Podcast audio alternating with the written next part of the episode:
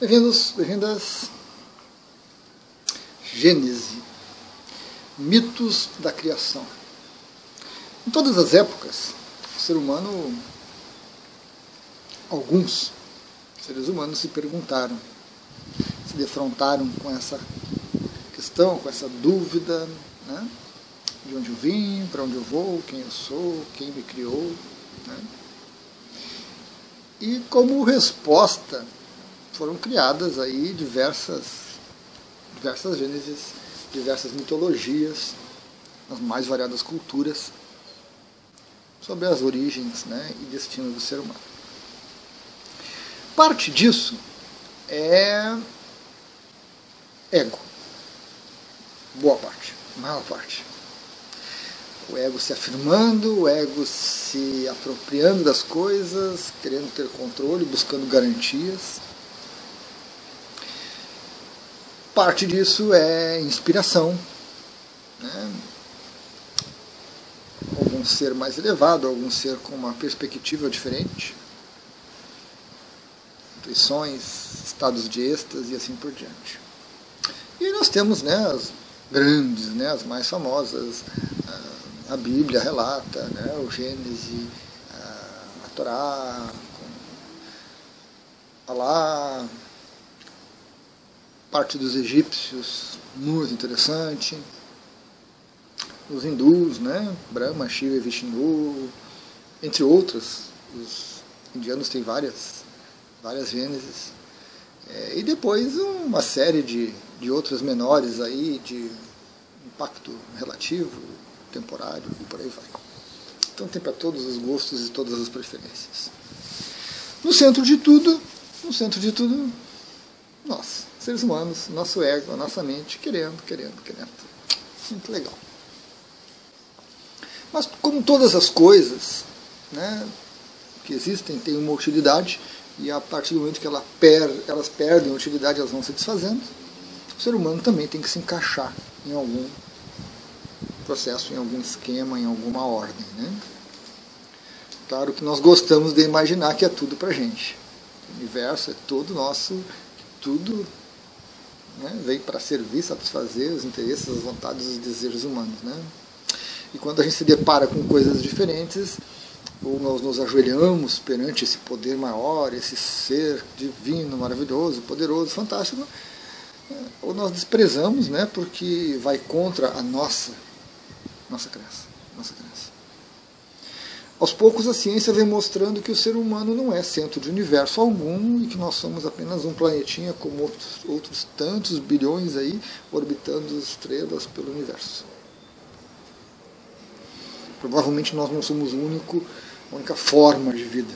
Existem outras. É irracional imaginar que são todo o universo é populado por humanoides. Né? É irracional isso. Medo também, muito medo.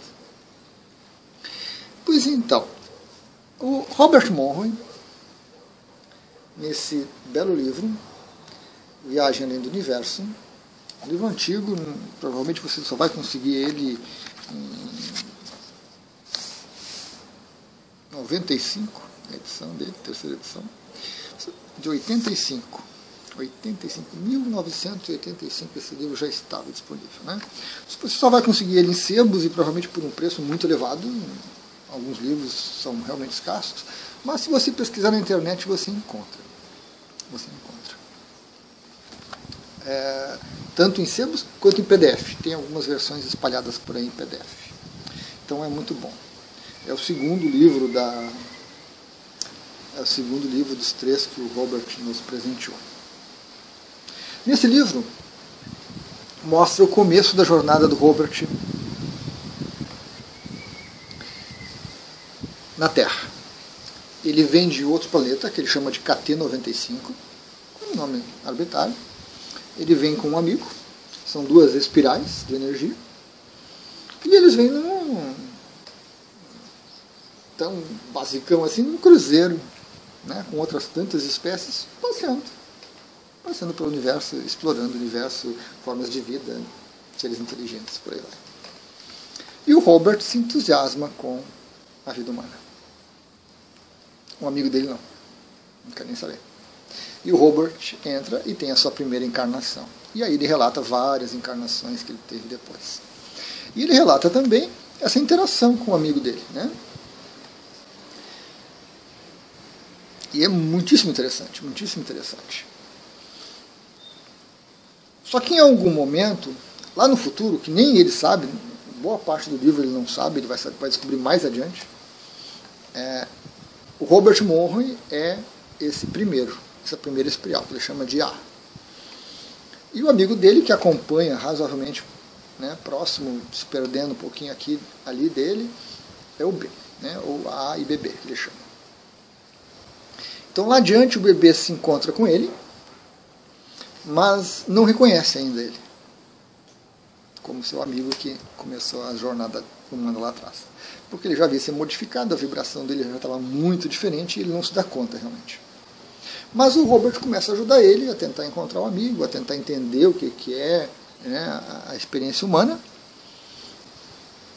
E os dois iniciam ali uma amizade, uma colaboração, e eles vão aprendendo muita coisa, tanto o Robert ao ensinar algumas coisas para o amigo, quanto o amigo trazendo informações para ele. Legal. Só que em determinado momento surge uma divergência o Robert começa a contar a história humana, coisa e tal, isso e aquilo, e o bebê diz assim para ele, tem alguma coisa errada nisso aí. Essas informações que tu me passou não, não batem com aquelas que nós recebemos lá no, nos folhetos informativos do Cruzeiro. É uma forma de, de explicar né, o processo. Né? Aquilo lá é diferente. E o Robert fica né, espantado. Como assim diferente?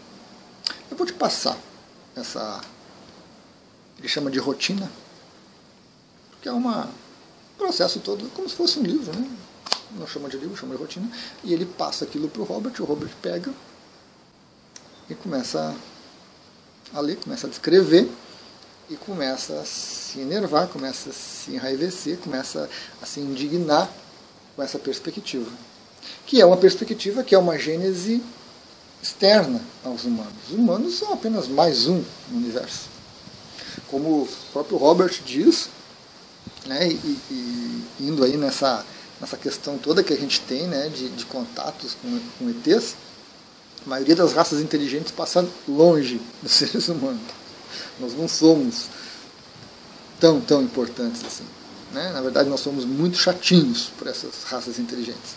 Então, eles passam longe. A, a história é um pouco longa, eu creio que dá aqui quase 15, 20 páginas. Eu pensei em ler, mas eu não sei se eu vou conseguir, se eu vou ter paciência, né? Para tudo isso. Mas eu vou passar para vocês assim, a grosso modo, mais ou menos, qual é a visão. Né? Então nessa, nessa rotina que ele recebeu, que o bebê passou para ele, começa assim: alguém, algum lugar, ou ambos, aos milhões, ou em número incontável, pede, gosta, precisa, aprecia, reúne, bebe, come, usa como droga uma substância de identidade luxo. Se fosse eletricidade, petróleo, oxigênio, ouro, trigo, água, terra, moedas, urânio. Né? Então ele chama de luxo essa, essa energia que esses seres usam em algum lugar. Alguém usa em algum lugar do universo. É uma substância rara em algum lugar. E aqueles que a possuem a consideram vital para qualquer coisa em que ela possa ser empregada. Nós temos é, um filme recente que são dos mesmos produtores de Matrix, que se chama Ascensão de Júpiter. Muito interessante. Eles pegam várias teorias da conspiração e montam ali uma história bem interessante, bem consistente. E nessa, nessa, nessa visão que eles têm, né, na seção de Júpiter, eles fazem a colheita. Então eles semeiam mundos, né, criam raças humanas por aí, outras tantas, esperam essas raças chegarem em um determinado nível, em quantidade, e vão lá e capturam todos, botam numa máquina e sai um líquido precioso que rejuvenesce E isso é vendido a peso de ouro pelo universo todo. Né? A casa Abrasax, Brax, coisa assim. É uma teoria muito interessante, né? Uma, a gente vê aí, né, umas teorias estranhas das pessoas, ah, que eles pegam criancinhas e junto com Coca-Cola e fazem coisa para se manter vivos e eternos, coisa e tal. Então ele junta um monte de, de. Então o Luxi é uma. Né? Diante da questão da oferta e da procura, uma lei universal, né? eu gosto dessas leis universais, de algum lugar, alguém decidiu produzi-la, produzir o luxo artificialmente, ao ao invés de procurá-la em sua forma natural. Então ele decidiu fazer um jardim e plantar o luxo. Descobriu-se que o luxo, em seu estado natural, era originário de uma série de vibrações, energia vibrando, no ciclo de carbono-oxigênio, cujo resíduo era luxo em vários graus de pureza. Ele, ela só ocorria durante essa vibração em nível secundário. Exploradores de algum lugar percorreram enormes distâncias à procura de fontes de luxo. Assim foi que alguém e o seu jardim mudaram tudo. Longe dali, em uma área afastada, ele começou a trabalhar em sua experiência. O jardim a terra. Então alguém, né, de algum lugar, criou todas as condições necessárias e são aí, é, eu vi alguns vídeos, em torno de 99 variáveis diferentes que precisam ser muito bem é, encadeadas para que a vida prospere no planeta. E ele foi criando. E ele faz a primeira plantação. Né? A primeira plantação são os primeiros seres que realmente produzem luxo, mas em pequenas quantidades e numa qualidade muito ruim. Então não era suficiente para ele levar de volta, não ia compensar. E ele começou a fazer experiências. Aí ele pega, destrói a primeira plantação, cria uma segunda, aí são vários tipos e vários tamanhos, e, e, alguns se alimentam de, de plantas, e alguns se alimentam das, desses que se alimentam em plantas, então tem toda a cadeia alimentar. Muito interessante. A segunda plantação não foi tão boa, mudou aqui, mudou a, a densidade gasosa, líquida, substâncias químicas, pá, blá, blá, blá. E aí foi, foi passando, foi experimentando, foi experimentando conseguia o luxo, né, que ele queria essa energia, mas não estava bom. E ele começou a estudar, observou e foi para a terceira plantação. Né? A terceira plantação era uma, um ciclo original de carbono, oxigênio, taran, taran, taran, tinha mobilidade, se movimentavam, isso e aquilo, um, um matava o outro. É... O luxo continua sendo produzido, mas numa quantidade muito grande, mas a qualidade não era legal. Continua experimentando, experimentando. É, colocou o conflito, então aquela vontade de viver, a necessidade de viver, de fugir, de escapar, começou a alterar, começou a produzir,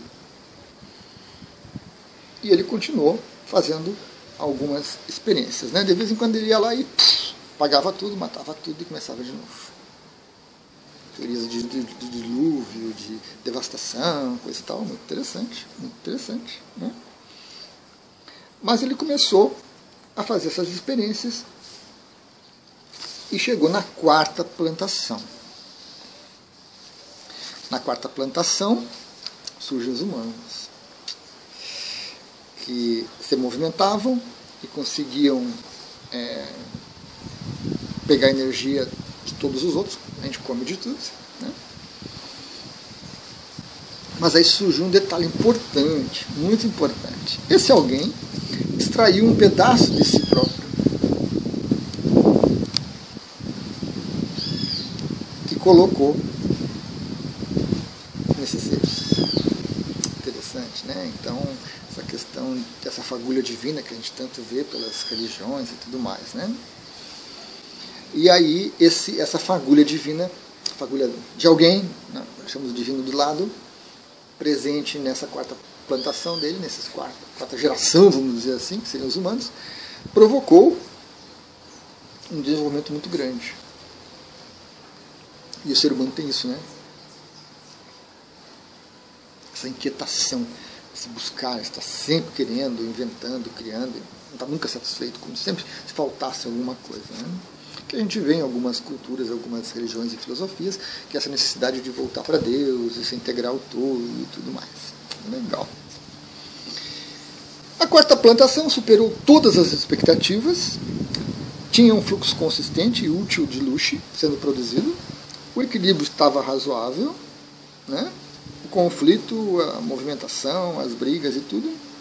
E ele construiu coletores especiais e colocou no, ao redor da plantação, ao redor do planeta, e estava colhendo esse luxo que ele conseguiu gerar. Né? Aí ele ficou satisfeito com a, com a quantidade, com a qualidade, e voltou para algum lugar. De vez em quando ele vinha, fazia uma manutençãozinha, olhava e tudo, ok. Então aqui nós temos que emoções, os sentimentos, os pensamentos geram uma energia diferente, geram alguma coisa que ele chama de luz. E essa energia é muito especial para alguém em algum lugar. Muito legal, muito legal. Mas o tempo passou, ele continua, tinha, né, tinha produção, coisa e tal. E tudo bem, até que um dia ele teve uma. enfadado, não tinha o que fazer, vamos lá dar uma olhadinha ver como é que tá, né? Os olhos do dono é que fazem crescer a plantação, né? E olhando aqui e ali, e percebeu que ocasionalmente tinha um, um luxo diferente um luxo que não precisava ser refinado, que não precisava ser melhorado, que não precisava ser separado, triado. Né? Um luxo de uma qualidade diferente. E ele se interessou por aquilo, né? como é que naturalmente isso estava sendo gerado. E aí ele foi observando e ele notou que, que algumas fêmeas né, da espécie humana, se não me engano também de outras espécies, ao defenderem os seus filhotes, geravam essa energia, essa vibração muito especial, bem refinada. Mas eram casos especiais. Né?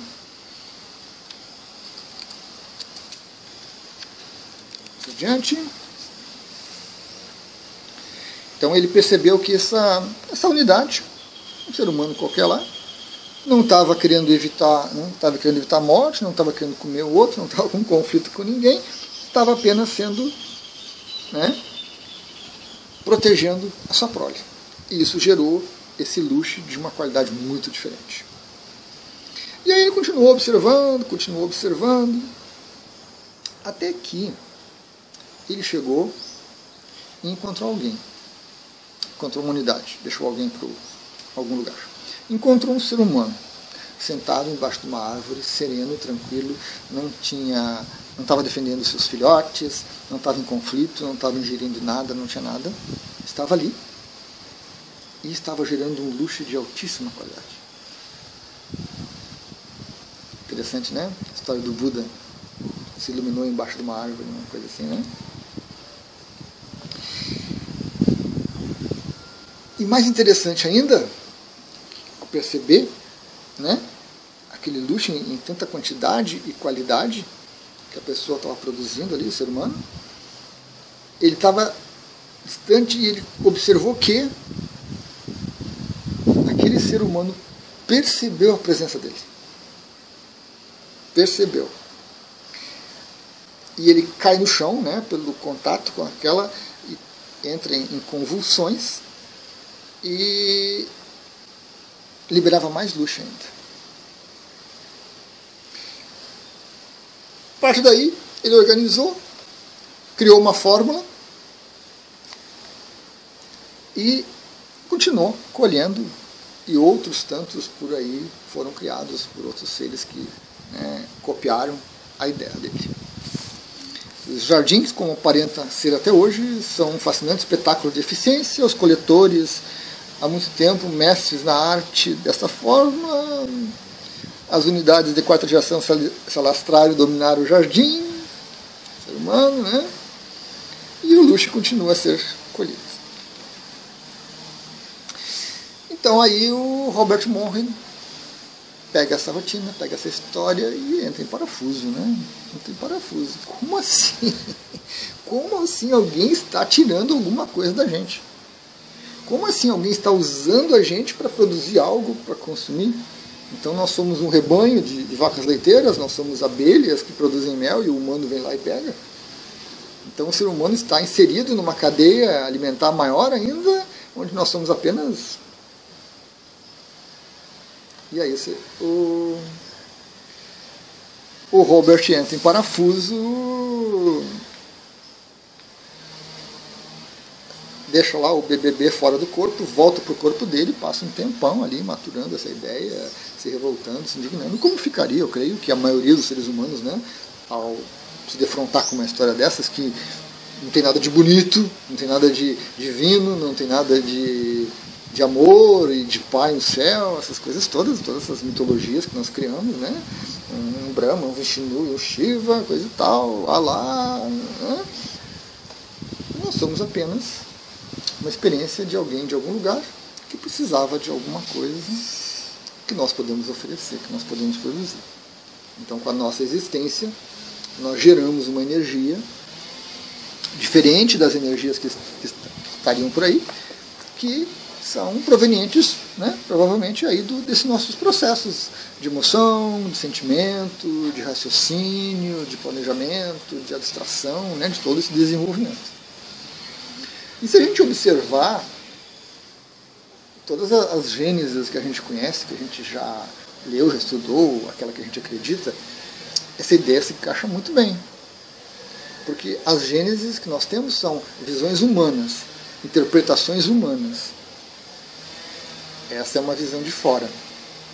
E que se encaixa em todas elas. Pode continuar tendo é, Jeová, Alá, Brahma, não tem problema, pode continuar existindo tudo isso. Mas existe alguma coisa a mais. E se a gente for perceber, a gente for observar né, a, a existência humana, nós é, expelimos, vamos dizer assim, exteriorizamos uma, uma quantidade considerável de energia o tempo todo. Seja pela raiva, pelo amor, pelo ódio, pelo tesão, pela decepção, pela busca de uma transcendência, nós estamos sempre jogando coisas para fora de energia nesse nosso, nessa nossa jornada. E para onde vai isso? O que, que acontece com isso? A parte de pensamento mais denso, medo, angústias, coisa e tal, elas ficam ao redor do planeta. As emoções mais densas também, elas são muito, muito pegajosas. Né? O próprio Monroe detecta uma camada ao redor do planeta que é a camada de pensamentos. Todos os pensamentos que os seres humanos geram. Mas alguns pensamentos, por alguma energia diferente, por uma energia mais refinada, permeada por tudo isso, acaba sendo, escapando, sendo, no caso, colhida por máquinas, por seres, né, que alguém de algum lugar criou porque precisava. Quando eu li isso, quando eu li, ah, não me causou, não me causou grande problema. Não me causou grande problema. Né? É, eu acho que essa, esse nosso ego que se coloca no centro, que se dá tanta importância, se dá tanta relevância, é que se embate com isso, que, que briga com isso, que nós somos apenas um elo de uma, uma cadeia alimentar muito maior, por assim dizer. Né? Não comem é, a nós, mas comem ou consomem o que a gente produz, o que a gente gera. Né? Vaca leiteira, abelhas, né? frutas. Então, para mim, não, não teve grande impacto, eu não achei assim, né? Horrível, horroroso, tenebroso, mas para o Robert foi complicado. E ele relata em outras passagens. Depois ele tem, tem uma outra interação, vou deixar para um outro vídeo, com, com alguns seres com quem ele conversa, com, que orientam ele, e eles trazem uma perspectiva diferente, e aí ele acaba se acalmando um pouquinho se talvez se conformando, né, ou se encaixando dentro do raciocínio. E não é uma exploração, não é uma exploração, talvez mais uma simbiose, onde alguém de algum lugar despende tempo, atenção, energia, vibração, parte de si mesmo, e nós recebemos isso e recebemos a oportunidade de, de ter essa jornada tão rica de alegrias e tristezas, e a gente oferece alguma coisa em troca. Né? A gente oferece alguma coisa em troca. Mas em termos de, de, de mente e de ego, que se considera o centro do universo, o centro da criação, que tudo é criado à nossa imagem e semelhança, é um, um conflito interessante, né? Conflito interessante. Muitas pessoas não vão aceitar, com certeza, né? Porque a crença delas é Deus, é, é Jeová, é Alá, é Brahma. Né? Outras culturas menores por aí têm né? outros deuses e outras perspectivas. Pessoa tem aquela crença e não vai soltar isso. Né? Estão presas no sonho. Estão num nível de despertar muito baixo não, não consideram nada de diferente disso. Para elas, a transcendência é voltar para esse Deus. Né? A transcendência é voltar para esse Deus. Que pode muito bem existir. Porque se as pessoas acreditam nisso, elas vão criando essa ideia e alguém, vamos deixar alguém para outro lugar, um ser humano um pouco mais desperto assume o papel de, de Brahma, de Jeová e de anjo, o que for, né? ele personifica essa, essa crença. Então, né, a própria as ideias aí mais galácticas, né, as tropas estelares, coisa e tal, as Tarcerã, é um ser com um pouco mais de, de conhecimento, com um pouco mais de, de amplitude, de abertura, de, de visão, que acha interessante a ideia e assume. Né? Assume essa ideia, representa, personifica, interage dessa forma. Né? Acaba é, adormecendo ao fazer esse tipo de, de papel. São sonhos diferentes, possíveis? Com certeza, com certeza. Mas vale a pena a leitura, a leitura completa, tranquila, é, é, de calma, né? Está lá na página 64 ali mais ou menos, começa começa e vai adiante aí, traz bastante informação, né? E fica a contribuição. Como esse livro aqui está raro, como as informações do Robert estão raras, e às vezes até nós temos algumas, alguns compartilhamentos aí de umas experiências dele ou similares, mas um pouco tendenciosas, infelizmente, um pouco egóicas, eu diria, né? Sempre exaltando o ser humano, o ser humano, o ser humano, o ser humano, e acabam se esquecendo dessa pequena passagem, desse pequeno livro. Contribuição singela do Robert, sem grandes. É, sem querer grandes coisas, mas muito interessante para que a gente pondere, para que a gente abra a nossa mente e, e observe as coisas de uma perspectiva diferente. De que nós não somos o centro de nada. Nossa mente precisa, tem necessidade, anseia por isso, mas precisamos, com certeza, no processo de despertar, no processo de autoconhecimento, nós precisamos de alguma coisa mais clara, uma coisa mais abrangente, né? que não tire o ser humano do restante, coloque ele em pedestal, mas que insira ele numa obra muito grandiosa que o universo nos oferece como perspectiva. Né? O universo é uma coisa muito grandiosa a vida humana apenas mais uma pequena parte desse processo todo. Legal, pessoal? Papo cabeça, né? Ideias mirabolantes. Ocasionalmente a gente tem que seguir por esse caminho, né? Sem aquela coisa, né? Sem teorias da conspiração, sem ideias mirabolantes, devaneios, coisa e tal. Coisa mais pé no chão, mais racional, mais, mais crível, né? Tá aqui. Aproveitem. Até a próxima.